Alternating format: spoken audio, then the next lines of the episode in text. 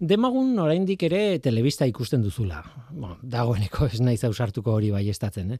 E, ala ere, gogoan duzu, ezta? Telebistan zapping egiten zenuten garaia. Ba, zapping egiteko, kanala aldatzeko, urrotiko aginteak, telebistako mandoa deitzen diogu etxe askotan, ez? Ba, aginteak, izpi infragorri bat bidaltzen du telebistak duen sentsore batera norbait tartean harrapatzen badu, alegia izpi horri ostopo bat jartzen badiozu, ba, izpia ez da iritsiko telebistara eta telebistak ez du kanalik aldatuko. Denok dakigu hori. Ba, horri, zientzialariek espazio libreko komunikazio optiko deitzen diote. Logikoa da. Bueno, trabarik ez duen inguru batean bidaiatzen duelako izpi infragorri batek. Baina izen handiegia da agian kanal aldatzeko traste baten lanari, ez? Bueno, Noski, etxean telebistako kanala aldatzeko erabiltzen dugu, oso goza simplea da. Izpi infragorriak mezu labur bat darama kodetuta kasu horretan. Jarri da zu hogeita laugarren kanala, horrelako zerbait ez. Baina mezu komplexuak ere transmititu daitezke, hori baino komplexuagoak. Bide batez, beste izpi mota batzuk ere erabil daitezke horretarako zenbait kasutan argi ikusgaia adibidez. Tira, ba, albidez zergatik ez, interneteko abiadura handiko seinale bat transmititu daiteke horrela. E, noski, e, kasu horretan informazio askoz gehiago eramaten du izpi horrek, telebistako agintearenak baino. Eta mezu sofistikatu bat dagoen tokian, ba, edozein interferentzia naberitu egiten da. Albiste txarra da, izpi infragorria, argia, eta horrelakoak, uin elektromagnetikoak direla eta edozein tokitan badaudela beste mila uin elektromagnetiko. Interferentziak ongo dira beraz, bai ala bai. Zer egin daiteke transmisioa ez galtzeko edo, bueno, akatsik ez izateko transmisioan, ba horrelakoetan sartzen da ingeniarien, fizikarien eta kimikarien lana. Hor sartzen da titular honditan aipatzen ez diren ikerketak eta garapenak, ba zientziaren lan tekniko isilak, esango nuke, denon bizimoduak errasten ditu, eh, dutenak. Baina ez aldago dena asmatuta dagoeneko. Ba, ba ez, ez dago dena asmatuta. Eta asmatuta dagoen gauza asko betu daitezke, gainera. Kontatu dudan kasu horretan soluzioa iragazki bat jartzea da. Nolako pelikula txiki bat interferentziak eragiten dituzten uinei traba jartzen die iragazki horrek eta nahi duzun izpiari aldiz pasatzen usten diona, noski, eta horrela interferentziak gainetik ertzen dituzu. Baina nola egiten da hori, claro.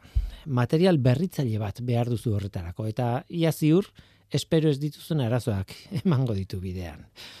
Tira, Zeian Unibertsitateko talde batek garatu du horrelako iragazki bat oraindik prototipo bat besterik ez da. Espazio libreko komunikazio hori mikrouinen espektroaren maiztasun jakin bateko tartean transmititzen den informazioa ba, iragazteko, nolabait.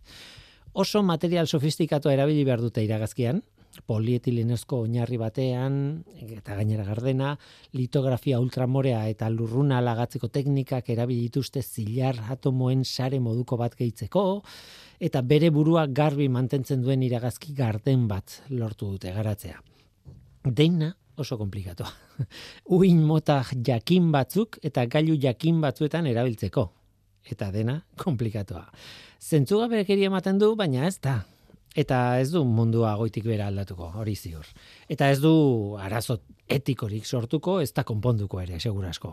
Eta etorkizunean material hori erabiliko dugu, edo erabiltzen badugu, ez dugu jakingo ere, noiz eta zertan erabili dugun. Baina ingeniariek sekulako lana egin dute hori aurrera garatzeko, e, ateratzeko, eta, bueno, e, produktu hori ateratzeko, ez? Uste dut noizean behin horrelako lanak gogoratu behar izaten direla naizta bizitza ez digun aldatzen. Mm, Beintzat neurri oso ondietan. Ongietorri norteko ferrokarrilera. Euskadi Erratian, norteko ferrokarrila.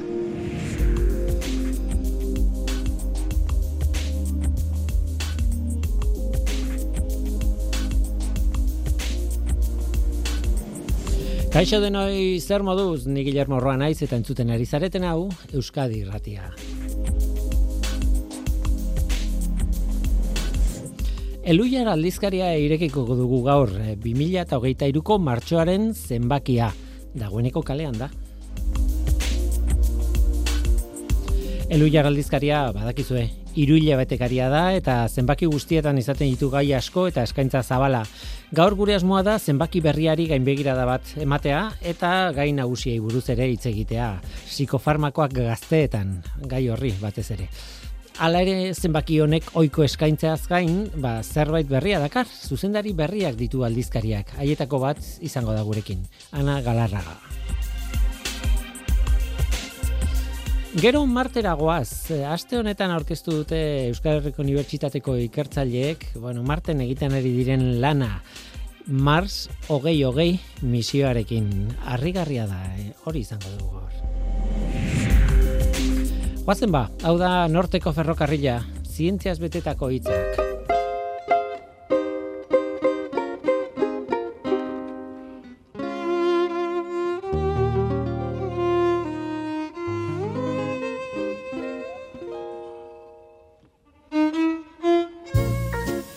Kioskora joan eta zerbait erosi irakurtzeko. Batzuetan arinkeriak, batzuetan seriokeriak. Batzuetan irakurtzeko gogorik ez, baina argazkiak begiratzeko bai, edo irudiak begiratzeko. Batzuetan ezertarako gogorik ez, baina xuxak gastatzeko daudenez, ba, venga, ea zer topatzen dudan. Bueno, eta batzuetan, batzuetan, zientziaz irakurri nahi dugu. Batzuetan.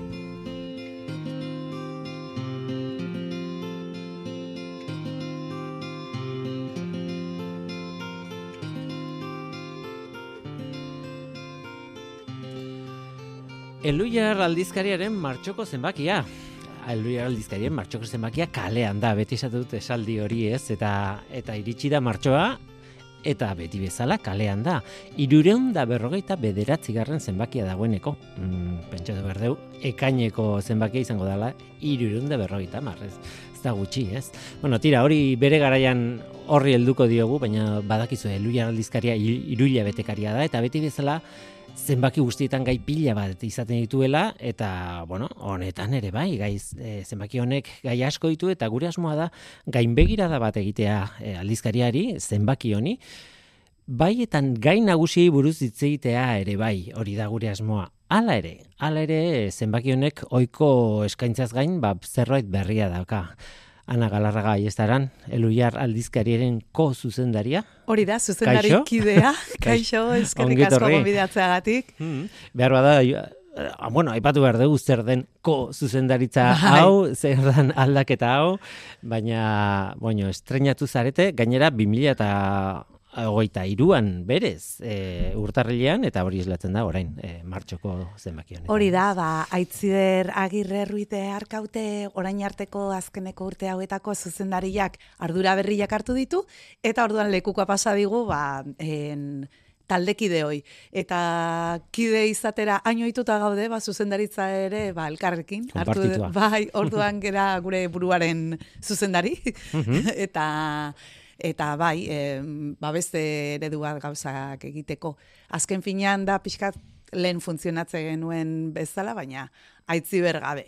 Mm -hmm. zuzendaritza garruan. Baina nola albuan daukagun, ba, ba ez dut uste asko aldatuko danik. Eta edukiari ere... E, utzi da zu esaten, bai, e, ko zuzendaria zaren ez, bai. beste zuzendaria, ah, besteko. Claro, claro, egoizetxe beste aduriz da. Bai, bai.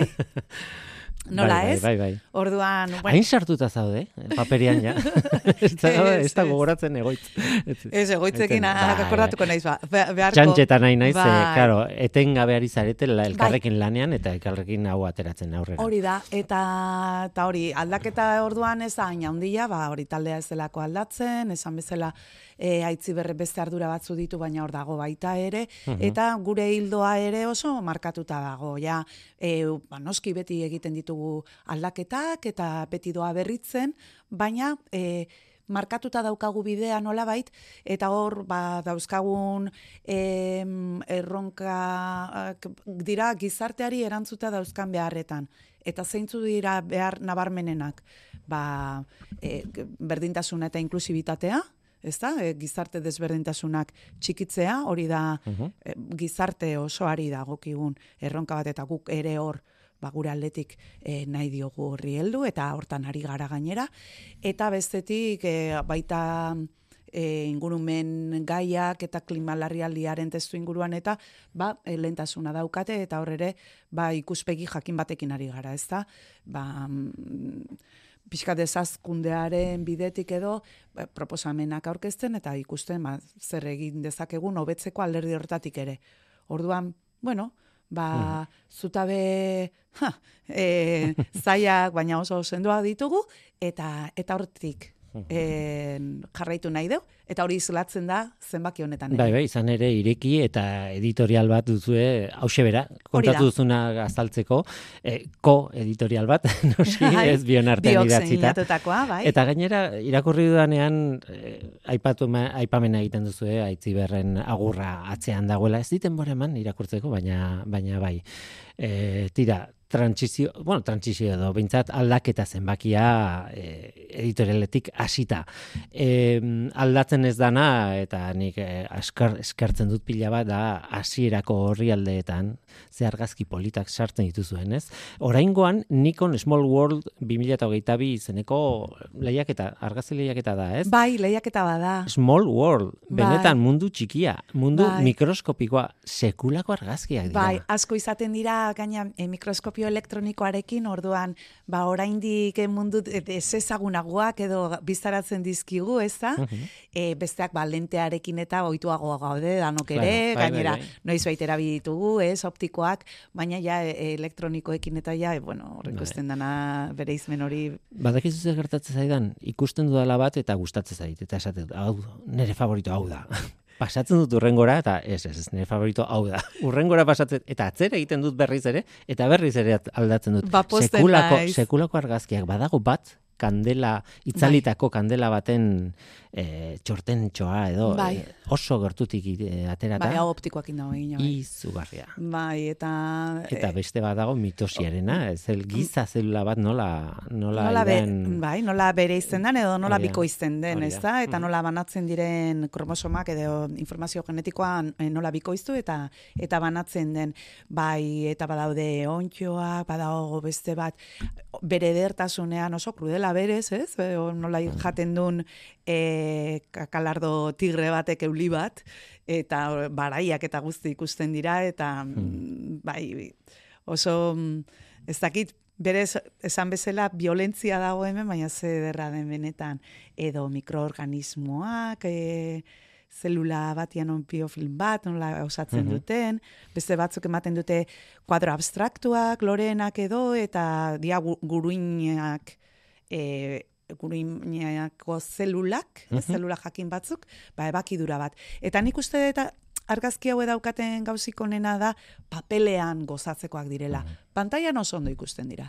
Baina papelean daukatezuk esan dakoa ez zabalu, biorriak, eta wow. Ja, eta papera ona denean nabaritzen da bai, gainera. Eh? Bai. Osea, nire aurrean ari zara, justo bai, papera... Bai, jatorrizko paper, kalitatea hain da ona, ba, gero e, papel ona eskertu egiten da, bestela, bai, bai egiten du. Eta, da. bueno, ba, guri irakurlei egiten die egun opari bat, ez, hilero, bueno, hilero zenbakiro eh, hartzen dugu kompromiso hori, eta eta orain honetan ere, ikusgarria ba, gara bai.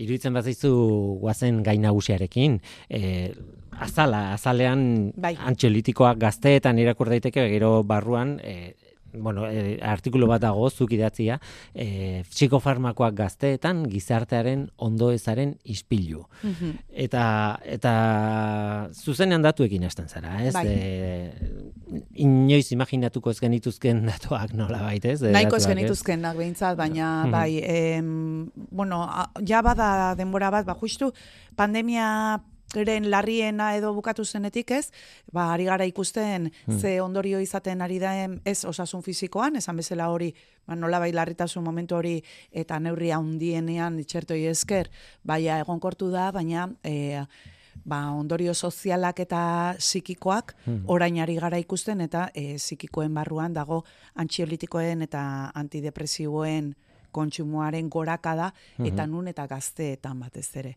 Orduan, bueno, e, saiatu gara hori testu inguruan jartzen. Ba, jakiten hori zergatik ari daen gertatzen, o, zerri erantzuten dion, ba ote dagoen beste modu bat e, bideratzeko egoera, ez? Ba jakinda zer ari den gertatzen, ba, ze beste irten bide dauden edo egon beharko luketen, eta hori gizarte osoaren barruan nola ulertzen da. Eta hor, ba, bueno, nire iturriak izan dira, alde batetik azterketa bat justu, ba, zuka ipatutako datu hori jartzen dituena agerian, nola igo den kontsumoa, eta ikerketa hori egin du opik ikerketa taldeak, e, bueno, opik ikerketa taldea EHUren ikerketa talde bada, eta e, hauek ikertzen dute, gizarte baldintzatzaileek nola eragiten duten osasunean. Osasun e, arlo desberdinetan, kasu honetan, osasun mentalean, eta e, adin tarte jakin batean dala, amalau eta emezortzi urte bitartean. Bertatik bi kide torri zaizkizu, eh? Hori da, hori da. Bai, Xabi Martinez Mendia izan da e, azterketa horren zuzendaria, e, datuak erauzi eta hoiek interpretatu ditu, eta bere kideekin batera egin du, tartean amaia bazi galupe, ba, lendik ere gurekin e, kolaboratu izan duna, eta ba, gertutik ezagutzen ditu, jarritzen dugu haien lana eta iruditzen zaigu oso ikuspegi integrala daukatela eta gako asko ematen dituzte ulertzeko errealitatea. Mm, badira en, arlo sanitarioko profesionalak ikerketa talde horretan, baina baita soziologoak eta bueno, ba, esan bezala hori testu inguru horren berri ematen digute. Eta hor adibidez, ba, azaldu digute, e, askotan ba, antxiolitikoen kontsumoa nesketan, gertatzen dela, oso badauka, generoarekin zer ikusia, eta e, erantzuten dio, ba, nesken gaineko presio soziala e, barrakastatxoak izateko e, ikasketetan, eta gainera ba, izateko modu jakin bat izan behar dute baita ere, alegia mm, ba, frustrazioak eta bideratzeko ba, agresibitatearekin eta e, ez dute erantzun behar, hori mm. bide hori itxita daukate, orduan ba, otzantasuna aldera edo jo behar dute, eta badauzkate izateko modu bat edo, mm estereotipo bat, e, rol bat, bete beharra, eta e, horrek guztiak eragiten du ba, ondo eza. Eta ondo ez horren aurrean, ematen zaien erantzuna da hmm. antxiolitikoena, adibidez. Opik taldeko datuek bai. jasotakoak eh, azkuntza ikusi dute. Bai. ez da bakarrik ba, kontsumitzen dutela, baizik eta azkuntza bat. Eh, Hori da, hori da, bilaka era da aztertu dutena, eta e, bilaka era... Batez ere, esaten zenuen ez, e, azkeneko e, bi urte izango dira, e, justo fetxarekin ez naiz gelditu. Ba, e, ikusi dute, batez ere, 2018ko ah. estude zinkesta, hori da, Espainian egiten den e, kontsumoa, uh substantzia toksikoena oroar, eh? baina hemen kasu honetan jarri diote psikofarmakoi jarri diote arreta, baina beste, beste, e, ziko, beste erabateko toksikoak etare, haien kontsumoa ere aztertzen da inkesta zabal horretan.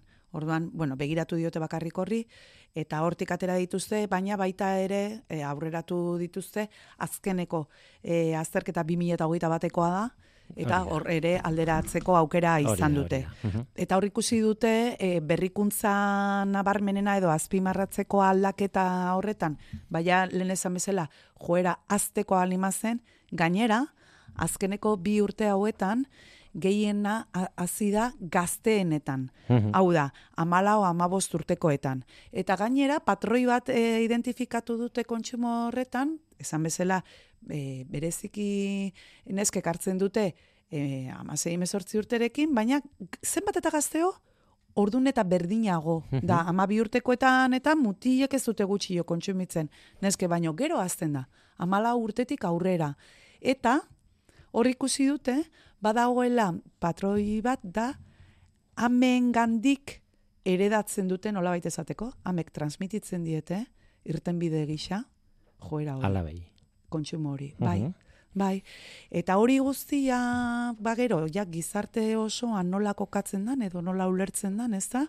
Ba, bueno, ba, askotan amek e, egiten dute hori, irtenbide hori ezagutzen dutelako. Ta, e, badago liburu bat, malestamos izenekoa. Bai, eta horrekin lotzen dugu, Hori da. izan dituzuen bi, beste bi gonbidatuekin, ze ez dira bai. bakarriko pikekokak zurekin egon, e, izan dira baita psikiatra bat eta mediku bat, ez? Bai, Javier Padilla da en, osasun publikoko mediku eta pediatra egiten du lana, eta Marta Carmona Osorio psikiatra da, eta psikiatria komunalean edo komunitatearen psikiatrian eh, dago zentratuta batez ere, ez da? Eta moztu dizut, ze justo Carmonaren e, liburu bat aipatzen ari zine, ez? Hori da. Malestamos. Malestamos zait deitu diote, izenburua. bai, izenburua oso argigarria, ez? Eta horre hitz egiten dute nola ondo ezaren gizartean bizi garen. Eta en, hauen esanean, ba, krisi garaietan, e, ba, badaude, hori, ba, izan zen bezala histerismoaren aroa, edo e, e, beste gaitz batzuk zabaltzen direla, ez? Nola baita izurri moduko bada, eta guain esaten dute, depresioaren izurria ze. Datu hauek hemengoak dira, baina Europa oso hartze bali maezu. Joera berdina da, gero ego- egongo dira, eh? Baina Eh, aldaketak tokitik Zen- tokira? Hori da, baina joera Mhm. oro, orokorra da mendebaldean gaina. Esan dut Europa, baina estatu batuak ere sartzia badago bere desberdintasunekin. Ze osasun sistemak ere desberdinak dira, osasun sistemaren bitartez bideratzen da ondo ez hori, eta, bueno, hor, ja, sartzen dira beste faktore batzuk. Baina en, hauek es, Espainiko egoeran zentratu dira, eta hor esaten dute, ba, bueno, zergatik e, ari garen e, sentitzen gizarte modura ez gaudela ondo. Hori gustatu zaite, Bai. bueno, zuk e, e, izenburuan e, Bai. islatu duzu, ez? E, gizarteren ondo ez, e, kontzeptu bai, hori, ez? Bai, bai, bai, malestamos hori izango litzateke, ez, Mhm, ez da, Gizarte osoaren bai, ondo eza bat. da pertzepzio zabaldua, ba, ez gaudela ondo. Eta ez gaude ondo, eta gaina hobeto nahi dugu. Mhm. Eta badauka liburuak azpititulu bat, eta da esaten du, ondo eza arazo kolektiboa denean. Eta horregatik esate dute dela aro bat, ez? Kolektiboan sentitzen dugu hau. Baina erantzuna individualizatua da. Ondo ez horri era, erantzungo lioken edo lagunduko lieken em, estrategiak asko dira kolektiboan edo e, taldean lantzekoak eta taldean elkarrekin ba, soluzionatzekoak. Eta Baina aldiz, mhm. askotan gelditzen den ate bakarra enujo, ba, ez da zerbitzu sozialen bidez, ez diaz en, ba, komunitate ba, auzo, auzoko eh, taldeen bidez, ba, edo ba, adibidez en, Carmonak bera, bueno, gainera itzaldia eman zunean hortxe zeonez, bularra ematen umeai, amen taldeak, eta badaude, badaude talde batzuk, ez dira nahikoak, eta lehen zeuden sare batzuk gainera desegin egin dira. Orduan askotan gelditzen den ate bakarra da medikoarena. Eta medikoak zer dauka eskura? Zuri mm, ondo ez hori apaltzeko edo hobeto se- senti zaitezen. Basiko bat. farmakoak. Eta hor, em, ba, adibidez, opikeko e, xabik ere esaten zuen, eh? hor industria ere e, kontuan euki behar da, ze industria gaina presionatu egiten du e, kontsumo horretan Industria farmazeutikoa esan nahi du, ez? Hori E, da, bere hori da. ditu, hori da, hori da. Orduan, e, nolabait hor badaude faktore bat baino gehiago eragiten aldi berian danak, ba, ate Mhm. bakar horretara bultzatzen, ez da? Eta orduan, beraie beste irtenbide batzuk ematen dituzte, eta hori ere nahi izan dugu jaso Mhm. aldizkarian. Ez?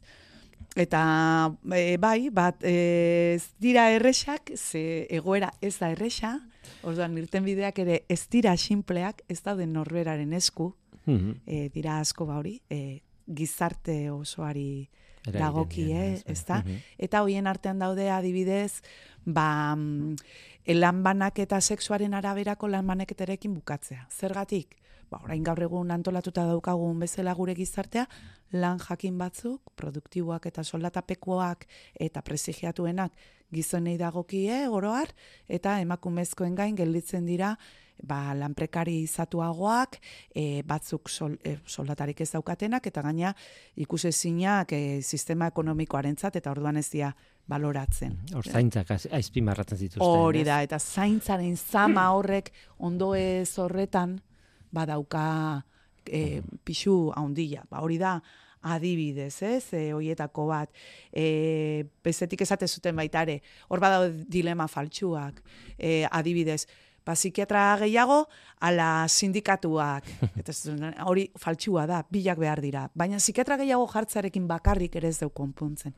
Edo ez deu konpontzen bakarrik lanen baldintza hobeak izan da. Baina bila behar ditugu. Behar dira. Lan baldintza hobea behar ditugu hain justu prebenitzeko eta e, ba, orduan psikiatra ba, igual ja ez dira hainbeste behar edo badaukate dedikatzea benetan pazienteak behar duenari bere harreta eman, ez da? Bueno, oso gauza Komplexua da. konplexuak, bai. polik irakurtzekoak, eta gainera, bueno, gure kasuan bintzat, e, zuzenean hitz egin dugu e, liburuaren egileekin eta azterketaren egileekin, baina azterketa bera eta liburua ere eskura daude, orduan sakondu nahi duenak, ba, badauka hor, helduleku bat, bakero kai honi... Nola nahi ere, Luiar aldizkarian, azpimarratuko dugu gai nagusia hori dela psikofarmakoa gazteetan gizartearen ondoezaren ispilu deitzen den e, artikulu bat. Mm. E, aurrera guaz, e, baita ere, e, Lourdes Errastirekin egindako elkarrizketa bat duzue.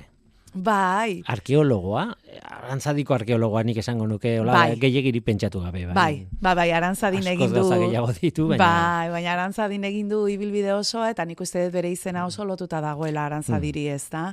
Eta, bueno, ba, privilegio hutsa da beti ere Lourdes Errasti elkarrizketatzea. Bueno, gainera, e, Lourdes Errastirekin izan zinen, emakume zintzialarien argitan zikloaren barruan, ez? Hori E, esatera hortik, hortik e, sortzen den elkarrizketa bada. Bai, ez? bai, e, gu paperera ekarri ditugu, no, ba, nola bai solasaldi hartako mm, momentu ba, esanguratsuenak, ze baina luzea zen, ez?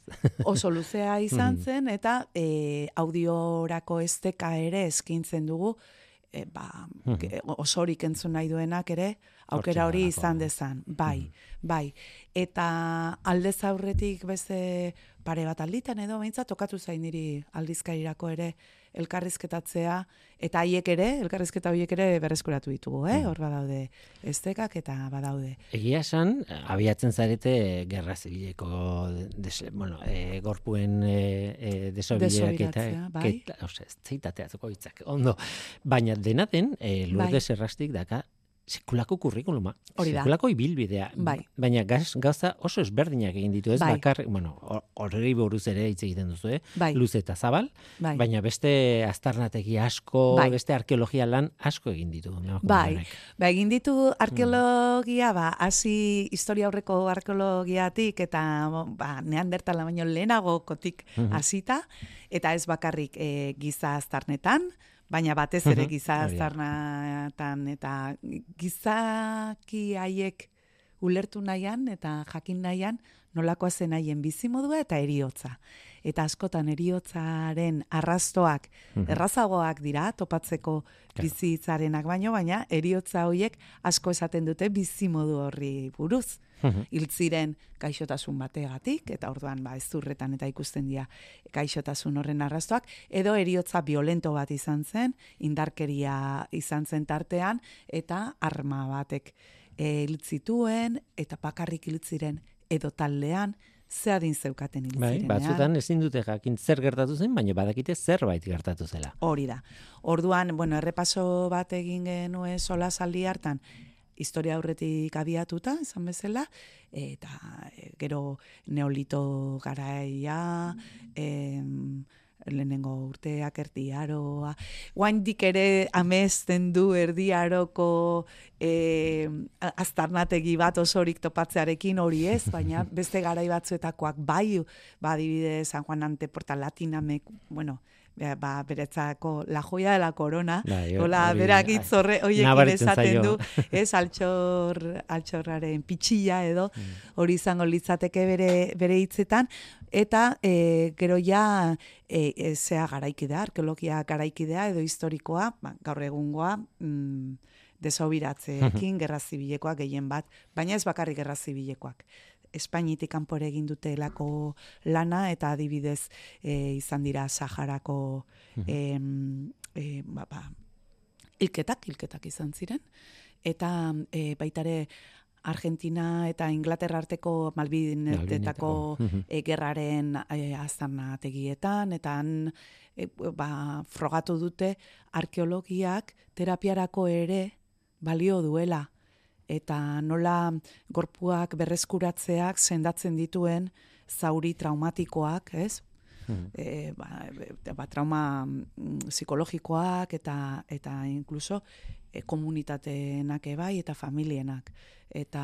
Argi dago beharrezkoa den lan bat dela. Bai, hori ez dago bai, bai, bai, bai, bai, eta hor lotzen da, ba, hori, ez zientzia ba, berez hotza edo ba, urruneko kontu bat izan daitekena, edo bakarrik teknikua, ez, ez batzuk aztertzeak aurrengo teknikekin, ba, e, gizatasunaren ikuspegi horrekin, ez? Hau, norbaiti gertatu zaio, haren ondorengoak bizirik daude gainera, haze askotan adibidez gerra zibilikoetan hortxe daude, e, familia artekoak, eta e, aiei ematen diezu ba, zure azterketa zientifikoaren emaitza, eta hori zientzia zarago doa. Eta gaine esaten zuen hori gainera askotan emakumeen eskutan egoten dela. Memoria normalen emakumeek gordetzen dutela eta lehenengo pista ere manun e, nun da egon daitekeen hobi bat eta nor diren eta hori dana emakumezkoek ematen dizkiete datu horiek. Eta berak hori azpimarratzen du, ez? Parkeologia oso emakumezkoen kontua dela.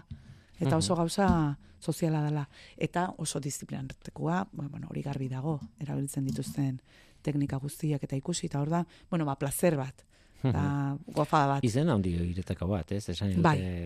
Lourdes Arrasti, bai. esan behar duen zein, ez duen ezagutzen, baina egia da, igual eh, munduaren barruan, eh, arkeologiaren munduaren barruan eh, pixka bat dakienak horrek ezagutzen du ez, e, behar bada kanpoan dagoena, ez, baina, baina bueno, izen Bueno, ba, guk aukera ematen diogu, eta gainera, ba, ba, be, e, artikuluak ingertatzen den bezala, ba, gehiago sakontzeko aukera dauka, mm. ba, bere ikerketetan eta bere bizitzan bai. Tira, ba, bi hoiek dira gai nagusiak, nolabait, psikofarmakoena gazteetan eta eta lurde zerrastiren elkarrezketa. E, baina gaia mm, pila badaude, eta orduan hemen egin dut, bueno, zure esku utzi, a ber, ze aipatuko diguzun, ez diguzu aipatuko dagoen den den den denaz, gauza pila dituzu, ez, eh? dana ez, bestela aspertuko ditugu entzuleak. baina, behintzat, eskertuko nizuke eh, kontatzea, bueno, honi buruz ere itzengo dugu, bai. honi buruz ere bai, honi buruz ere bai, eta pixka bai. bat, e, gainbegira da hori, ez, esaten genuen gainbegira da hori.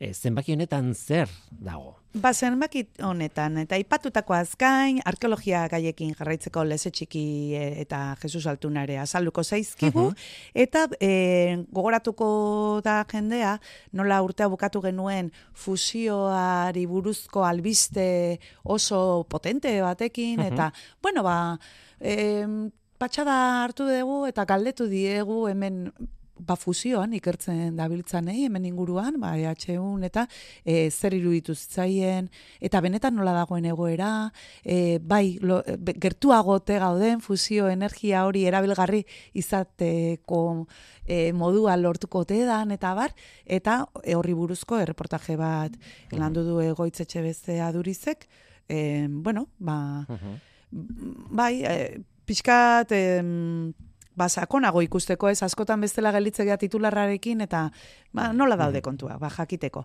Eta alde horretati baita ere, analiziak ere, ematen digute horretarako aukera, ez, ikusteko pixkat, em, denbora geixiorekin eta perspektiba hartuta, mm nola da Analiziak dira, zuek eskatutako eh, nola bait gogo, bueno, gogoetak bai, edo bai. artikuluak, edo bai, eh, bai. nun adituek eh, bai. ematen dituzten beraien ikuspuntu espezializatuak hain zuzen ere. Hori da, eta Next Generation eh, ba, Europa Batasuneko funtsetatik, ba, bai nekazaritzara eta elikadurara, eta baita urean ikuspegitik, ba, zer ekarriko duten, eskatu dieu baloratzeko, mirene begiriztain zu bilagari eta Perez Lazaro hori, ikuspegieko feministatik landu lantzen dute dituzte gai hauek, eta ikertzen dituzte, eta haien ikuspegia eman digute, benetan e, karpena handia egiten dute analiziek, e, da jende ba, arlo, bere arloan ba, punta-puntakoa eta horretan buru belarri da biena, eta eskertzekoa da orduan ba, haien ikuspegia matea gure aldizkarian. Eta, bueno... E, analisi bana, ez? Hori da. Mirene begiristeinen bai. eta beste arrut Lotuta daude, bai? Mhm, hori da. Eta, Mhm. bai, beraiek egindako azterketa zabalago batetik abiatuta eskatu genien egiteko hemen analizia, eta, bueno, pena laburtin berri izan gendulako, sartzeko, e, baina, ba, bueno, ematen dituzte printza batzuk eta oso interesgarria egia esan kokatzeko pixkat, bai. Mhm. Bueno, da zer gehiago, bueno, badakit gauza pila bat. Bai, eh, bai, ba, betiko atalak ere badaude, adibidez mundu digitala, hori gure eh, eluiarreko bestekide baten eskutan izaten da atal hori, Igor Leturia, eta kasu honetan micro.eus eh, euskarazko bosgorailu adimendunari buruz hitz egin du, hau izango litzateke gure Alexa edo gure Siri, ezta? Hori da. Eta, e, ba, bueno, ba, egia esan, da, dago oso garatuta eta oso harro erakusten dizkigu e, berrikuntza guztiak. E, bai, gustatzen zaio nik uste, ikusten nola gelitzean flipatuta, ez da? Logikoa dan osea, Bai, bai, batek ondoren, hori da, hori da. Eta orduan oso pozik aurkezten dizkigu Mm. emaitzak, eta bai, erakusgarri, bueno, erakusteko modukoa da, ze hori, ikusgarria. Eta horri buruz da mundu digitala, historioetan Miriam Friedman Menkin aurkeztu digu egoitzek, in vitro ernalketaren ama deitzen zaio, eta jo pentsa, eh?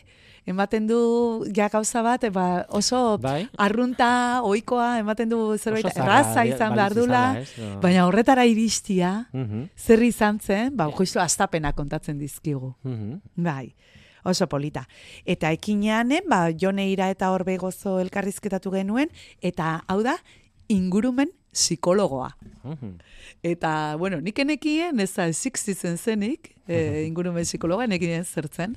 Eta da, mm, ba, e, askotan ingurumenari eragiten dioten e, jarduera industrialak edo energetikoak edo planteatzen direnean, ba, batzutan egoten da, e, gatazka, ez da, ba, ber, inguru horretan bizi den jendarekin, eta haiek dauzkaten sentimendu eta emozio, ez, e, leku hoiekiko, eta pixkat, bal, sentimendu hoiek eta jaso, lantzen, eta ma, maigainean jartzen dituztenak, e, oreka bat topatu nahian, eta e, olako e, proiektuetan alderdi hori ere kontuan izateko.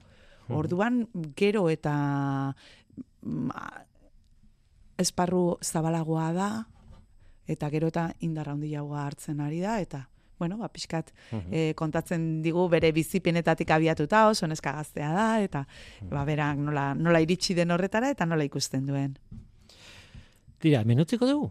Bai, nahi bai. duzuna, ez dizut Ez, nahi, ja, ze, ja, ze, ja, gero daude, ez ba, dut gai nahi gero esatea, libranen. jo, esan behar genuen. Ez, lasai. Baina- Hmm. Ikertzaiek berek bidalitako artikuluak ere argitaratzen ditugu, gai librana e, atalean, eta kasu honetan hiru ditugu, eta nik uste gutxi gora bera egin, deula Mhm. errepasoa, ez Eta da? bestela, badakitzu, eh? kioskora joan, aldizkari erosi, eta bertan duzu dena. dena Bai, absolut- nik egia esan arpidetzeko gomendatzen dizuet, erosoagoa delako etxean jasotzea, eta Hmm. dauzen baki dira, eta Tira, bana, galarraga, e, zorte hon, zure zuzendaritza, ko zuzendaritza berriarekin. Eskerrik asko. E, ibilbide berriarekin, badakit beti daudela e, ikusten eta kontatzeko zaila dien belan berriak, eta nabardura pilo bat, eta Bai. zer, eta, bueno, pixkanaka jungo era horrelako horiek lan ere hartzen. eskatzen du, ez? Bai. E, baina, bueno, pentsatze ilusio ez da izarela, Bai, eta, ba, hoxe, ba, animo, eta egongo gara. E, bakizu, irurun da berrogeita margarren urtu,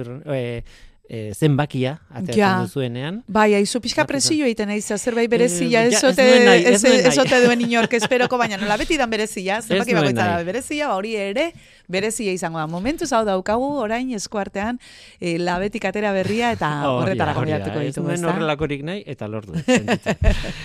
eskerrik asko. Willy, urren arte, aio.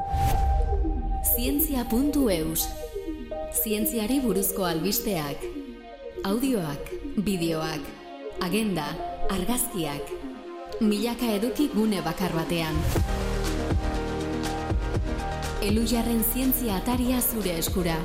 Entzun, irakurri, ikusi eta ikasi.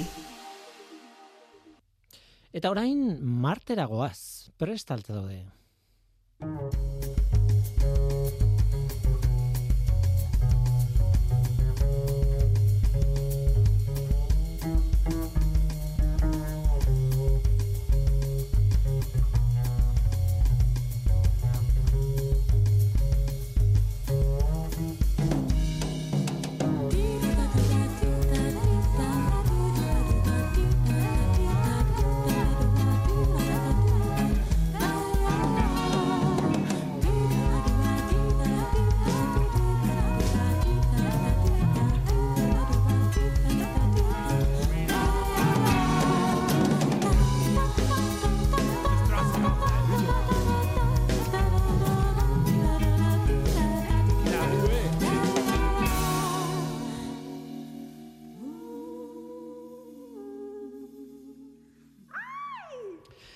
Marte, Marte hor dagoen planeta eta bueno, askotan ikartzen duguna gertu dagoelako, interesgarria delako eta bueno, zer esango nik. Marte gure bizilaguna, gure ondoko orbitan dagoen hori asko ikertzen ari gara. Misio asko izan dira gainera Martera e, ikertzeko. E, horretaz hitz egingo dugu misio horren edo esplorazio horren historiari buruz. Baina esan nahi dut azkeneko misioetako bat izan dela Mars hogei hogei, bi, bar, Mars 2000 eta hogei izeneko misioa, ba, e, horretan berez NASAak jarritako misio bat da, baina jende asko parte hartzen du misio gehien, misio gehienetan bezala, eta Euskal Herriko Unibertsitateko bi talde ari dira lanean misio horrek eraman duen tresneriarekin ba, Marten, bueno, hainbat gauza ikertzeko, tresna oso sofistikatu batzuk eraman dituzte, eta mm, tresna horiek ekartzen dizkiguten datuak analizatzen dituzte, eta, eh, bueno, astronomiako mm, goi mailako ikerketa egiten ari dira. Aste honetan, martxoaren batean, hain zuzen ere, prentxaurreko bat eman dute, eh, Euskal Herriko Unibertsitatekoek, eh, batez ere zientzia planetariokoen taldea eta IBEA ikerkuntza, ikerkuntza eta berrikuntza analitikoa izeneko taldeak, bi talde horiek, haien zuzendariak dira Agustin Sánchez Labega eta Juan Manuel Madariaga, Kataradaunak, e, urren ez urren, ba, beraiek kontatu dute zer lortu dute oraingoz eta zer egingo duten eta nolakoa den beraien parte hartzea mm, Mars 2020 misioaren barruan. Beraz, oraintxe kontatuko dizuegu, espaziora goaz haiekin.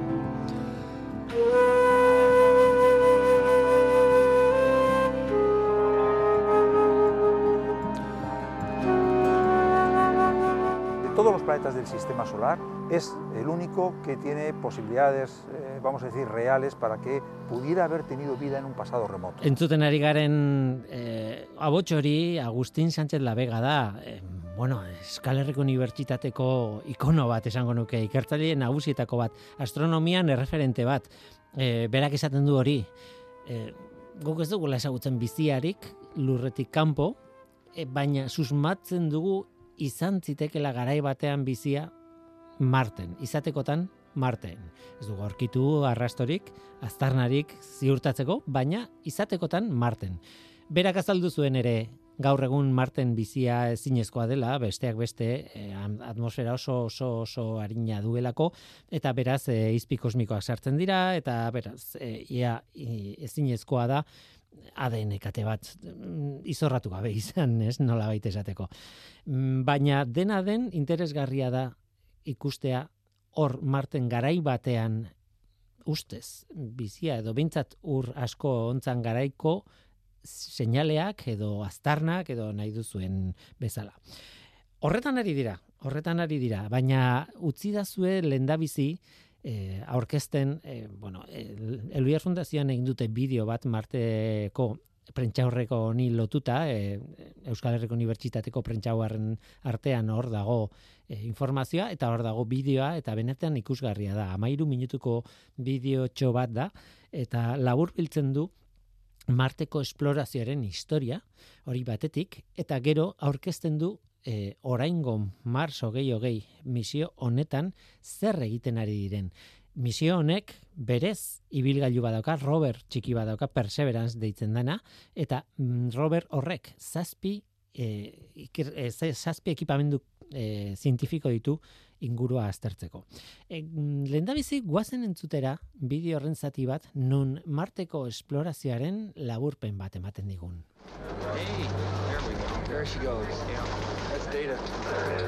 Irurogeiko amarkadan hasi zen marteren esplorazioa. Errusiarrek bi aldiz egin ondoren, mila bederatzerun eta irurogeita bostean, planeta gorriaren paisaiaren lehen irudiak bidali zituen nasaren mariner lauzundak. Handik sei urtera, Marteko lehen satelite artifiziala jarri zuten planetaren orbitan, mariner bederatzia. Ia aldi berean, Mars iru sovietarra izan zen marteratzea lortu zuen lehen zunda, baina lurrarekin kontaktua galdu zuen marteratu eta hogei segundora. Mila bederatzeron eta irurogeita amaseian, lehen zunda estatu batuarrak iritsi ziren, baikin bat eta bi, eta marteko azaletik egindako lehen argazkiak bidali zituzten. Hainbat porroten ondoren, mila bederatzeron eta larogeita amaseian, bizunda iritsi ziren, Mars Global Surveyor orbitadorea eta Mars Pathfinder marteko lurretan ibilizen lehen roberra. 2000 eta batean Mars Odyssey misioak zer eta izotza aurkitu zuen. 2000 eta iruan, Europako Espazio Agentziak Mars Express zunda jarri zuen Marteko orbitan eta martxan dago oraindik. Baina misio berean, Bigel biak kontaktua galdu zuen Marteko gainazala zapaltzerako. Urte berean, estatu batuek bi rober bidale zituzten, Spirit eta Opportunity, eta izotza egun badagoela bai zuten. 2008an Curiosity marteratu zen eta iraganean bizi mikrobiologikoarentzako baldintza egokiak egon zirelako zantzuak aurkitu zituen. 2008 batean, Txinak zuron roberra jarri zuen gainazalean, eta 2008 bateko txaiaren emezortzian, Euskal Herriko Unibertsitatea heldu zen martera.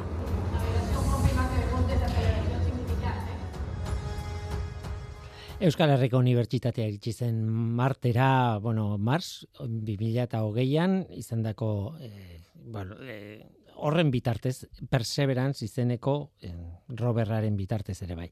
Esan behar dute orain kontatu duen historia, Eider Olazarren ahotxean dago kontatu dute historia, nik aipatu nahi dut, ezin dut ez aipatu, Mariner bederatziren e, historia, bueno, e, marteren inguruan orbitatzen jarri duten lehenengo zunda izan zen, eta ja, egunen, ja, orbitan sartu zenean, eta argazkiak, marteri argazkiak ateratzen hasi eta momentu hortan sekulako ekaitza, hauts ekaitza sortu zen Marten eta zen ez ere ikusten. Ez dakizen badenbora izan zuten mariner bederatzi hor bueltaka planetaren inguruan argazkirik ez zinetera. Tira, e, importantea da, hautsa, importantea da naiz da oso atmosfera txikia izan, e, Marten izaten diren ekaitze horiek oso oso garrantzitsuak dira. Oso hauts fina da, mm, ekipamenduan sartzen dena, eta, bueno, zaila da, e, horrelako hauts batekin eta e, aizearenekin e, lan egiten. Hain zuzen ere, zientzia planetarioen taldea ospetsua da planeten atmosferak ikertzen dituztelako. Tia, eta hortik joango da e, hauen analiziak eta hauen ikerketa. Nola nahi ere, guazen Perseveranceekin. Perseverance roverra marten dagoen rover hori, eta EHUk bertatik datuak jasotzen ditu. Guazen entzutera, harri buruzko informazioa. Nasaren Mars 2008 misioko roberra, iru metro inguruko laborategi ibiltari bada. Berrogeita zazpi kilometro neurtzen dituen jesero kraterrean lurreratu zen, eta ordutik iparralderantz doa, ibai baten urre maria iristen zen tokirantz. Garai bateko deltan sedimentuak utzi zituen ibaiark, eta roberrak bertako harriak ikertuko ditu. Izan ere, eremu hartan interes astrobiologiko handia egon daiteke. Misioak arrakasta izan dezan ezinbestekoa da ziurtatzea tresna guztiak ondo daudela.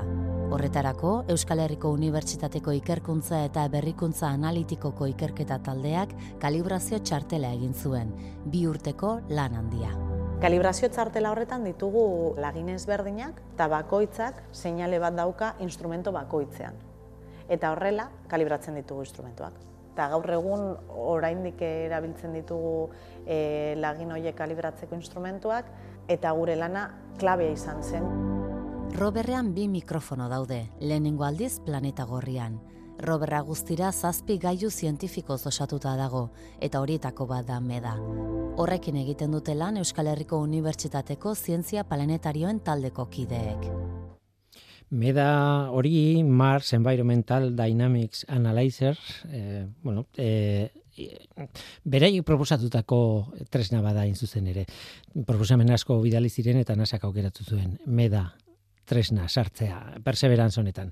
E, tira entzun dugu Julene Aramendia Gutierrezen ahotsa Ibea tal ikerketa taldeko ikertzaile batena. Oso interesgarria benetan. Eh, Marteko meteorologia nolabait egiten dute Euskal Herriko Unibertsitateko taldeak, bueno, tresna batzuen bitartez. Esandakoa hautsa ikertu nahi dute. Hauts zurrunbiloak sortzen dira Marten eta e, noizean behin ekaitza handiak. Ba, hauts zurrunbilo horiek ikertzen dituzte nola sortzen diren, nun sortzen diren, zer gertatzen den sortzen direnean.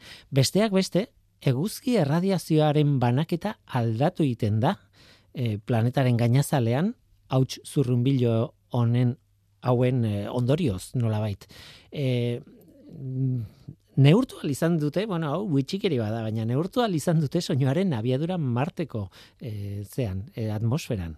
E, kuriosoa da, horrek ere, ba, eragina du beste hainbat faktoreetan.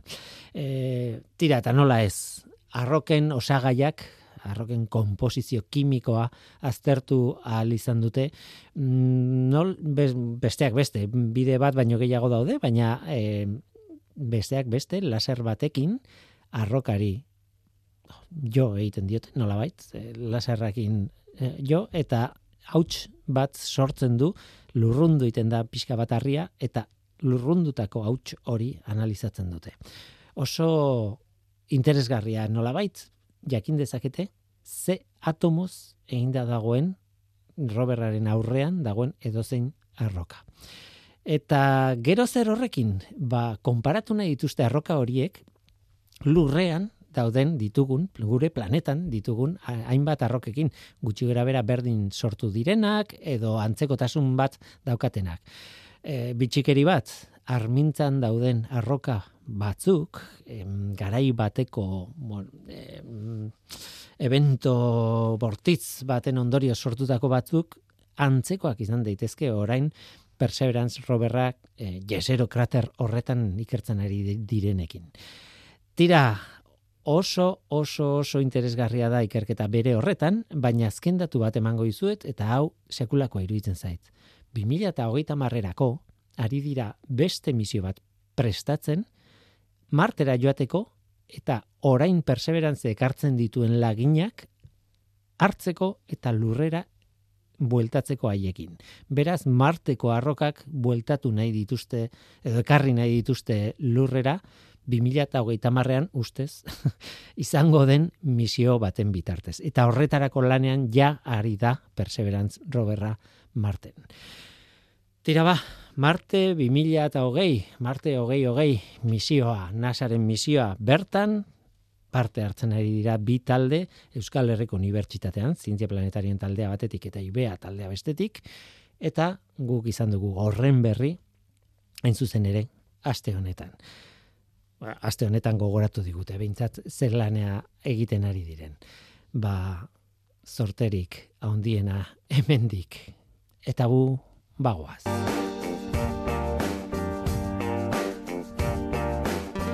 Tira Marteko historia horrekin bukatu dugu. Onaino gaurkoa gaur gurekin Ana Galarraga izan da eskerrik asko ari eta eskerrik asko zuri ere bai entzule. Badakizu gu hemen gaude. Norteko abildua eitb.eus. Gaur teknikaria Mikel Olazabal izan da eta mikroen aurrean ni Guillermo Roa, zientziaz, eluiar zientzia taldearen izenean oiko taldea, alegia. Datorna astean gehiago ordura arte ondo izan. Agur!